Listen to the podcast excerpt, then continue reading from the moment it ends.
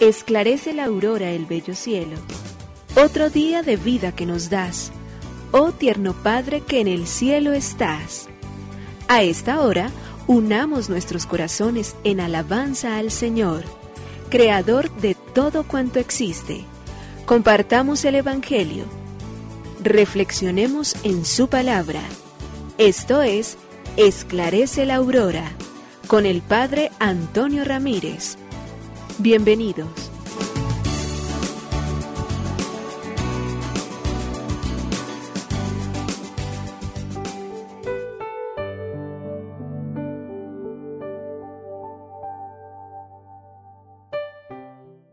Muy buenos días, hoy jueves 21 de abril del año 2022. Amanecemos con el tiempo un poco húmedo, está lloviendo mucho sobre la geografía colombiana, pero todo ello nos lleva particularmente a poder agradecerle a Dios, poder colocar todas las cosas en las manos benditas y poderosas del que dirige, orienta y guía nuestra historia. A ti, Señor, queremos dar gracias hoy por la luz del sol, por la palabra que ilumina, por esta tierra hermosa que nos has dado, por los hombres que la habitan. Porque tus regalos son muy, pero muy grandes, porque son incomprensibles inclusive para la capacidad nuestra, limitada humanamente como lo es, para comprender, para entender, para poder proclamar toda la grandeza y toda la generosidad de lo que tú haces, de lo que tú obras, de lo que tú realizas en medio de nosotros.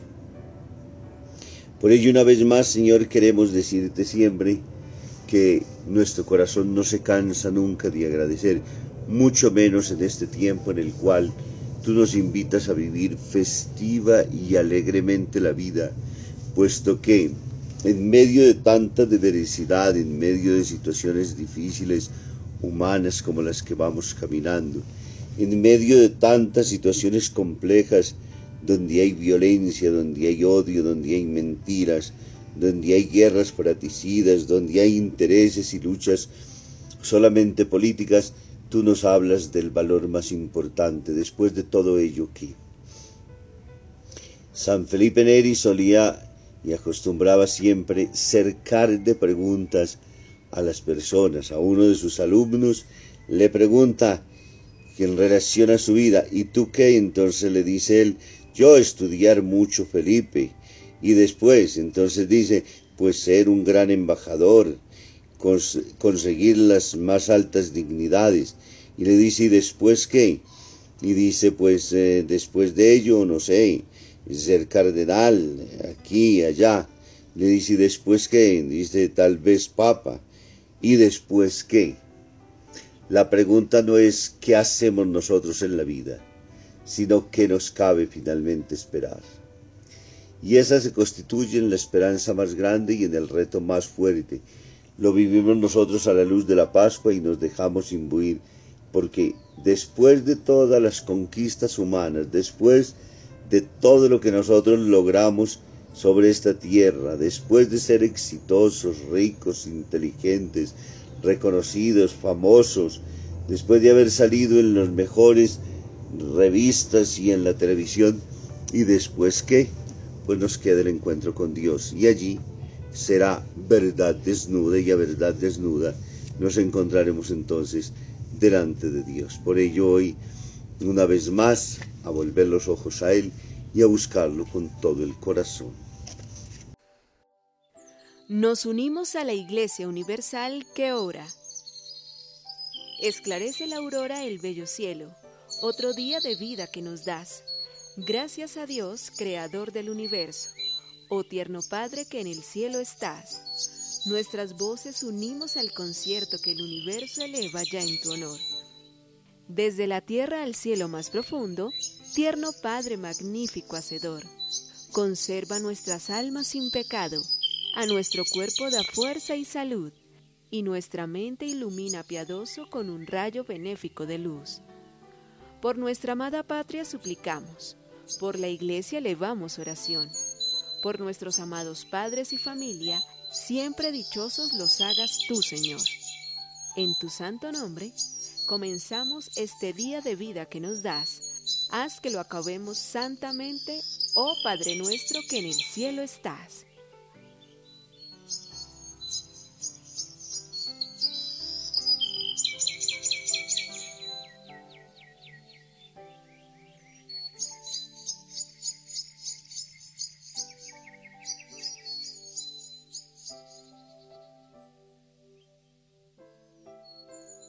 Presunto difunto.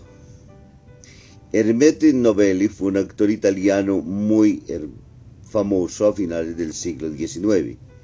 Un periódico había publicado la noticia de su muerte. De repente un admirador al verlo por la calle exclamó, ¿pero cómo? ¿No se había muerto usted? A lo que respondió el presunto difunto. Sí, pero ya me encuentro mucho mejor. Los muertos que vos matáis gozan de buena salud, decía don Juan Tenorio.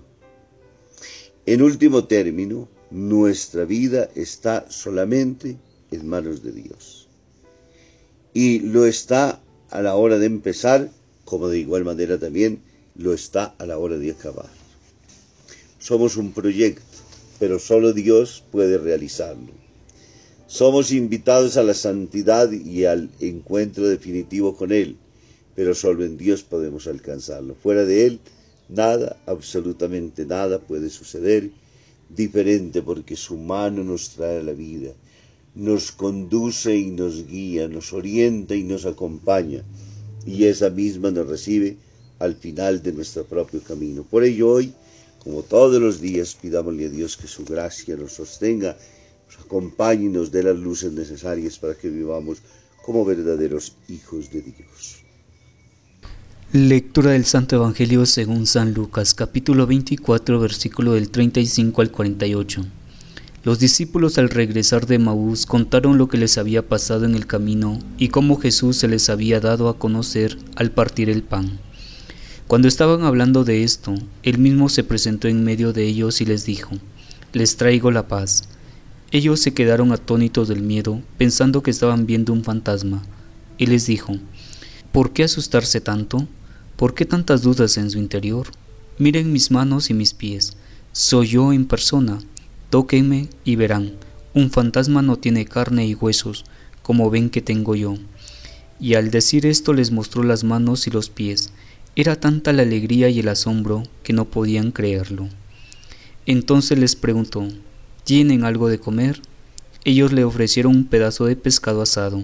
Jesús lo tomó y comió delante de ellos. Luego les dijo, esto fue lo que les dije cuando aún estaba con ustedes, que tenía que cumplirse todo lo que está escrito en la ley de Moisés, en los profetas y en los salmos acerca de mí. Entonces les abrió el entendimiento para que entendieran las escrituras y les dijo, la escritura dice que el Mesías debía sufrir la muerte y resucitará el tercer día, y que en su nombre se hará en todo el mundo un llamado al arrepentimiento para obtener el perdón de los pecados, comenzando desde Jerusalén. Deben dar testimonio de estas cosas. Palabra del Señor. Gloria a ti, Señor Jesús. El Evangelio de Lucas en el capítulo 24, versículos del 35 al 48, es un resumen de los dos discípulos de Maús con quienes nos hemos encontrado ayer quienes lo reconocieron al partir el pan y ahora están reunidos nuevamente con el grueso de los discípulos. Y, Jesús aparece, se coloca en medio de ellos, los saluda diciéndole, les traigo la paz. Y de inmediato salta en medio de ellos entonces esa duda que existe siempre.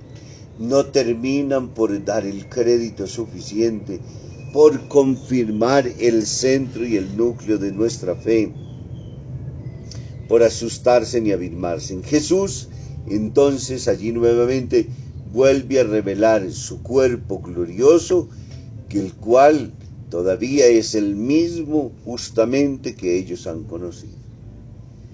Jesús quiere que sus discípulos se convenzan. Jesús quiere que sus discípulos estén imbuidos hasta los tuétanos de esta gran verdad. Jesús ha resucitado. Y el mismo Jesús que se aparece es el mismo Jesús que ha sido crucificado. Muestra los signos de los clavos, muestra la lanza del que ha sido clavada en el costado, muestra todos los signos. Entonces para los discípulos que lo conocieron, que lo amaron, que le sirvieron, que vivieron junto a él, lógicamente que entonces deben ellos reconocerlo porque lo conocieron. Reconocer significa haber vivido, haber encontrado, haberlo visto, conocer las señales, saber interpretar sus signos, es decir, que la fidelidad de lo que está delante sea original, no copia de aquello que ellos han conocido. Y para los discípulos ese es el camino. Y Jesús insistirá frente a ello para que entonces den crédito. Para ello come delante de sus discípulos, para ello celebra banquetes festivos, para ellos les hace regresar de manera especial. Es muy importante entender cómo Jesús insiste sobre el valor de las sagradas escrituras. Sin ellas es imposible comprender lo que debía acontecer y cómo Jesús entonces ha realizado su obra y se ha sometido a la voluntad del Padre interpretando las sagradas escrituras. Se las explicó a los discípulos de Maús. Vuelve hoy nuevamente e insiste en ellas para que se les abra el entendimiento. La resurrección no es un hecho ni de eh, inteligencia ni de actos externos, sino fundamentalmente una acción interna que nos lleva a reconocer que de igual manera como nosotros buscamos cosas eternas, como nosotros buscamos luz, sabiduría, gracia, justicia, santidad, pues todos esos bienes están encerrados directamente en Dios y solamente lo podemos alcanzar en la medida en que creamos profundamente en el mismo Jesús de Nazaret que ha muerto y ahora ha resucitado. Para ello entonces durante este tiempo están las apariciones de los discípulos, que vienen es a fortalecer esa fe en el resucitado. A través de ellas los discípulos confiesan y se hace claridad en la vida de ellos. Van pasando entonces de esas situaciones fantasiosas, de esas acciones de fantasmas para poder centrar su vida, su testimonio, su relación con el Jesús de Nazaret que ellos han conocido, el mismo que está delante de ellos. Jesús, el mismo que ha muerto en el Calvario, se presenta ahora vivo en medio de los suyos. Y esa alegría, como a la vez el asombro, es la que Jesús va disipando hasta que ellos puedan, convencidamente, a lo largo de este camino, encontrar que sin la fe en el resucitado, todo absolutamente carece de valor, porque como Él resucitó, también nosotros resucitaremos con Él. Nos bendiga el Padre, el Hijo y el Espíritu Santo. Un muy feliz día para todos.